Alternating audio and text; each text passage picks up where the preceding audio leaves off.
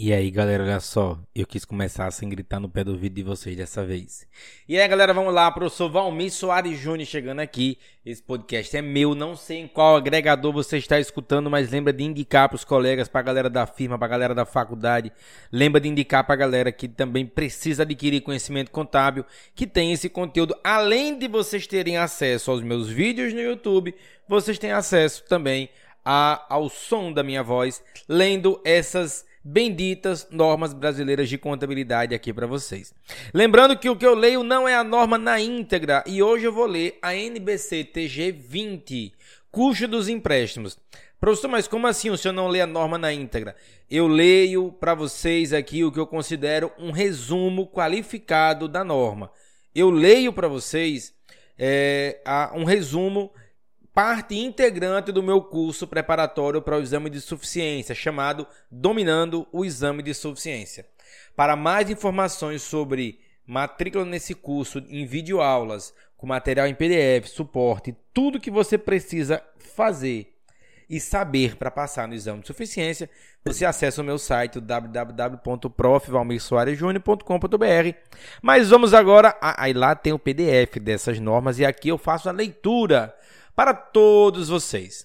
Vamos lá, NBC TG 20, custo dos empréstimos. Quanto ao objetivo, custos de empréstimos que são diretamente atribuíveis à aquisição, à construção ou à produção de ativo qualificável formam a parte do custo de tal ativo. Outros custos de empréstimo devem ser reconhecidos como despesas. O objetivo da norma é que você entenda sobre isso. O alcance da norma. A entidade deve aplicar esta norma na contabilização dos custos de empréstimos. A norma não trata do custo real ou imputado a títulos patrimoniais, custo do capital próprio, incluindo ações preferenciais classificadas no patrimônio líquido. A entidade não é requerida a aplicar esta norma aos custos de empréstimos diretamente atribuíveis à aquisição, à construção ou à produção de ativo qualificável mensurado pelo valor justo, como por exemplo ativos biológicos, ou estoques que são manufaturados ou produzidos em larga escala e em bases repetitivas. Vamos agora àquela parte importante da norma que trata das definições. Esta norma utiliza os seguintes termos, com os significados especificados: custos de empréstimos são juros e outros custos que a entidade incorre em conexão com o empréstimo de recursos. É, ativo qualificável. É um ativo que necessariamente demanda um período de tempo substancial para ficar pronto para, é, para seu uso ou venda pretendida. Dependendo das circunstâncias, um ou mais dos seguintes ativos podem ser considerados ativos qualificáveis. Letra A, estoques. Letra B, planta para manufatura. Letra C, usina de geração de energia. Letra D, ativo intangível. Letra E, propriedade para investimentos. Letra F, plantas portadoras. Ativos financeiros e estoques que são manufaturados ou produzidos ao longo de um curto período de tempo não são ativos qualificáveis. Ativos que estão prontos para uso ou venda pretendida quando adquiridos também não são ativos qualificáveis. Quanto ao reconhecimento, a entidade deve capitalizar os custos de empréstimos que são diretamente atribuíveis à aquisição, à construção ou à produção de um ativo qualificável como parte do custo do ativo. A entidade deve reconhecer ou os outros custos de empréstimos como despesas no período em que são incorridos. Custos de empréstimos que são diretamente atribuíveis à aquisição ou construção ou à produção de um ativo qualificável, devem ser capitalizados como parte do custo do ativo, quando for provável que eles resultarão em benefício econômico futuro para a entidade e que tais custos possam ser mensurados com confiabilidade. Quando a entidade aplicar a NBCTG sobre contabilidade e evidenciação em economia altamente inflacionária, ou o sistemática de correção monetária integral, enquanto não é aprovada essa norma, deve reconhecer como parte dos custos de empréstimos atribuíveis aos ativos qualificáveis apenas a parcela excedente à inflação. Quanto a custos de empréstimos elegíveis à capitalização, os custos de empréstimos que são atribuíveis diretamente à aquisição, à construção ou à produção de ativo qualificável são aqueles que seriam evitados se os gastos com os ativos qualifica... se os gastos com o ativo qualificável não tivessem sido feitos. Quando a entidade toma emprestados é, recursos especificamente com o propósito de obter um ativo qualificável particular, os custos do empréstimo que são diretamente atribuíveis ao ativo qualificável podem ser prontamente identificados.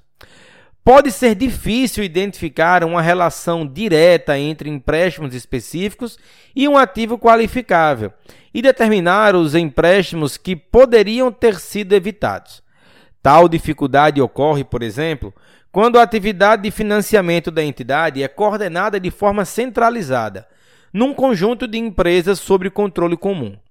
Dificuldades também surgem quando a entidade usa uma gama variada de instrumentos de dívida para obter recursos com taxa de juros variadas e empresta tais recursos para outras entidades do mesmo grupo econômico em diversas bases. Outras complicações surgem por meio do uso de empréstimos denominados ou relacionados à moeda estrangeira, quando o grupo econômico opera em economias altamente inflacionárias e de flutuações nas taxas de câmbio.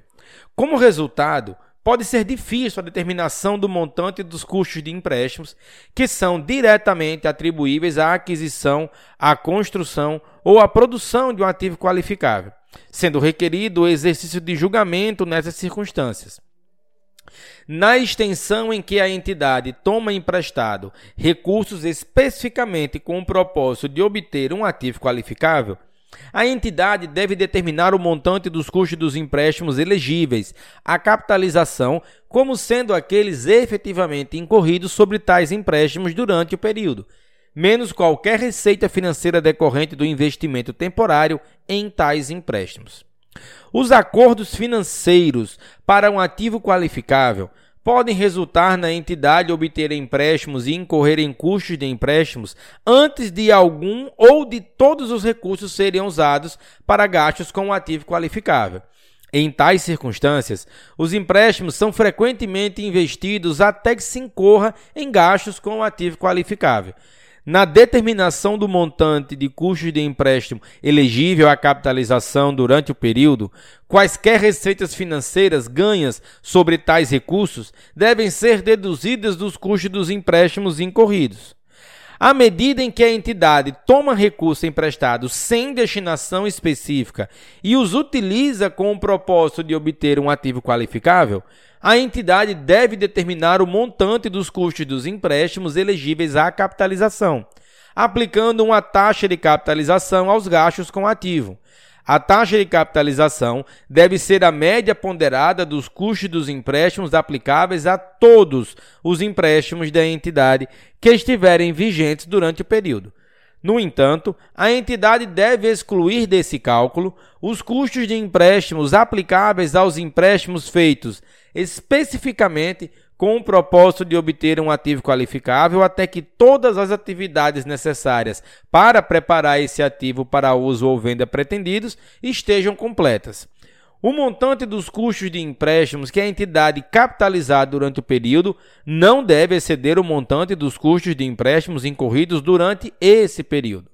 Em algumas circunstâncias, pode ser apropriado incluir todos os empréstimos da controladora e de suas subsidiárias quando do cálculo da média ponderada do custo dos empréstimos. Em outras circunstâncias, é apropriado que cada subsidiária use uma média ponderada de custo dos empréstimos aplicável aos seus próprios empréstimos. Quanto ao excesso do valor contábil de ativo qualificável sob montante recuperável, quando o valor contábil ou o custo final esperado do ativo qualificável exceder seu montante recuperável ou seu valor líquido de realização, o valor contábil deve ser baixado de acordo com os requerimentos de outras normas. Em certas circunstâncias, o montante da baixa pode ser revertido de acordo com outras normas.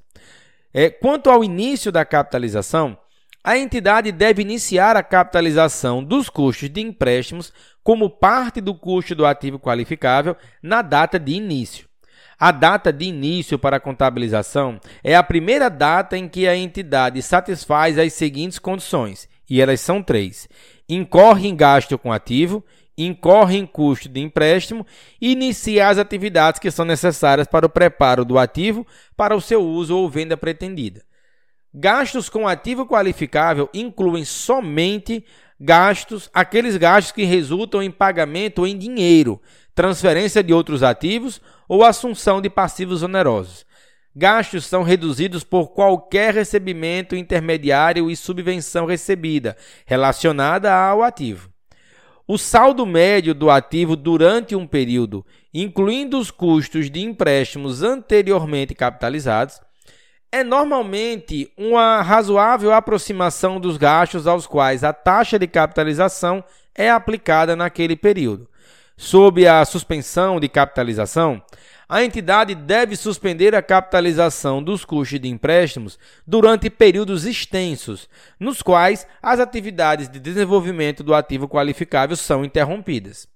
Quanto à cessação da capitalização, a entidade deve cessar a capitalização dos custos de empréstimos quando, substancialmente, todas as atividades necessárias ao preparo do ativo qualificável para o seu uso ou venda pretendida estiverem concluídas.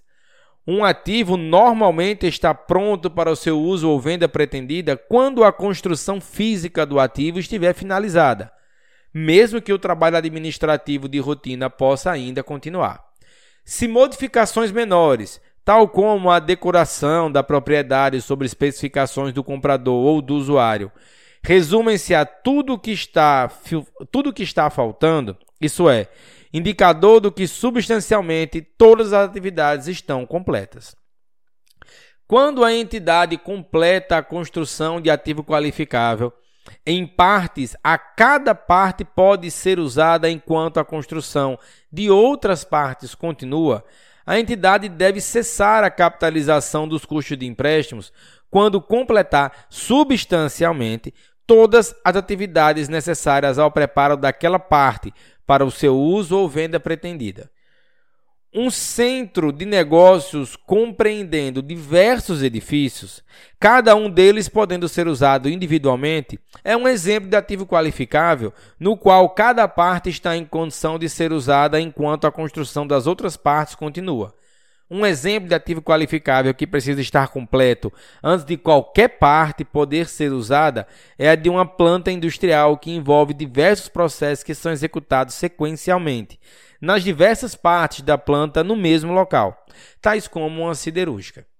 Quanto à divulgação, a entidade deve divulgar, letra A, o total de custos de empréstimos capitalizados durante o período, e letra B, a taxa de capitalização usada na determinação do montante dos custos de empréstimos elegíveis à capitalização.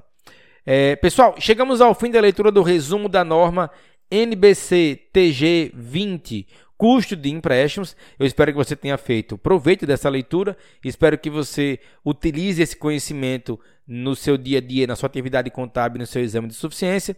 E lembra, para mais conteúdos, acesse o meu site www.profvalmissoarejunior.com.br. O link está aí na descrição do episódio. Valeu, pessoal. Até mais.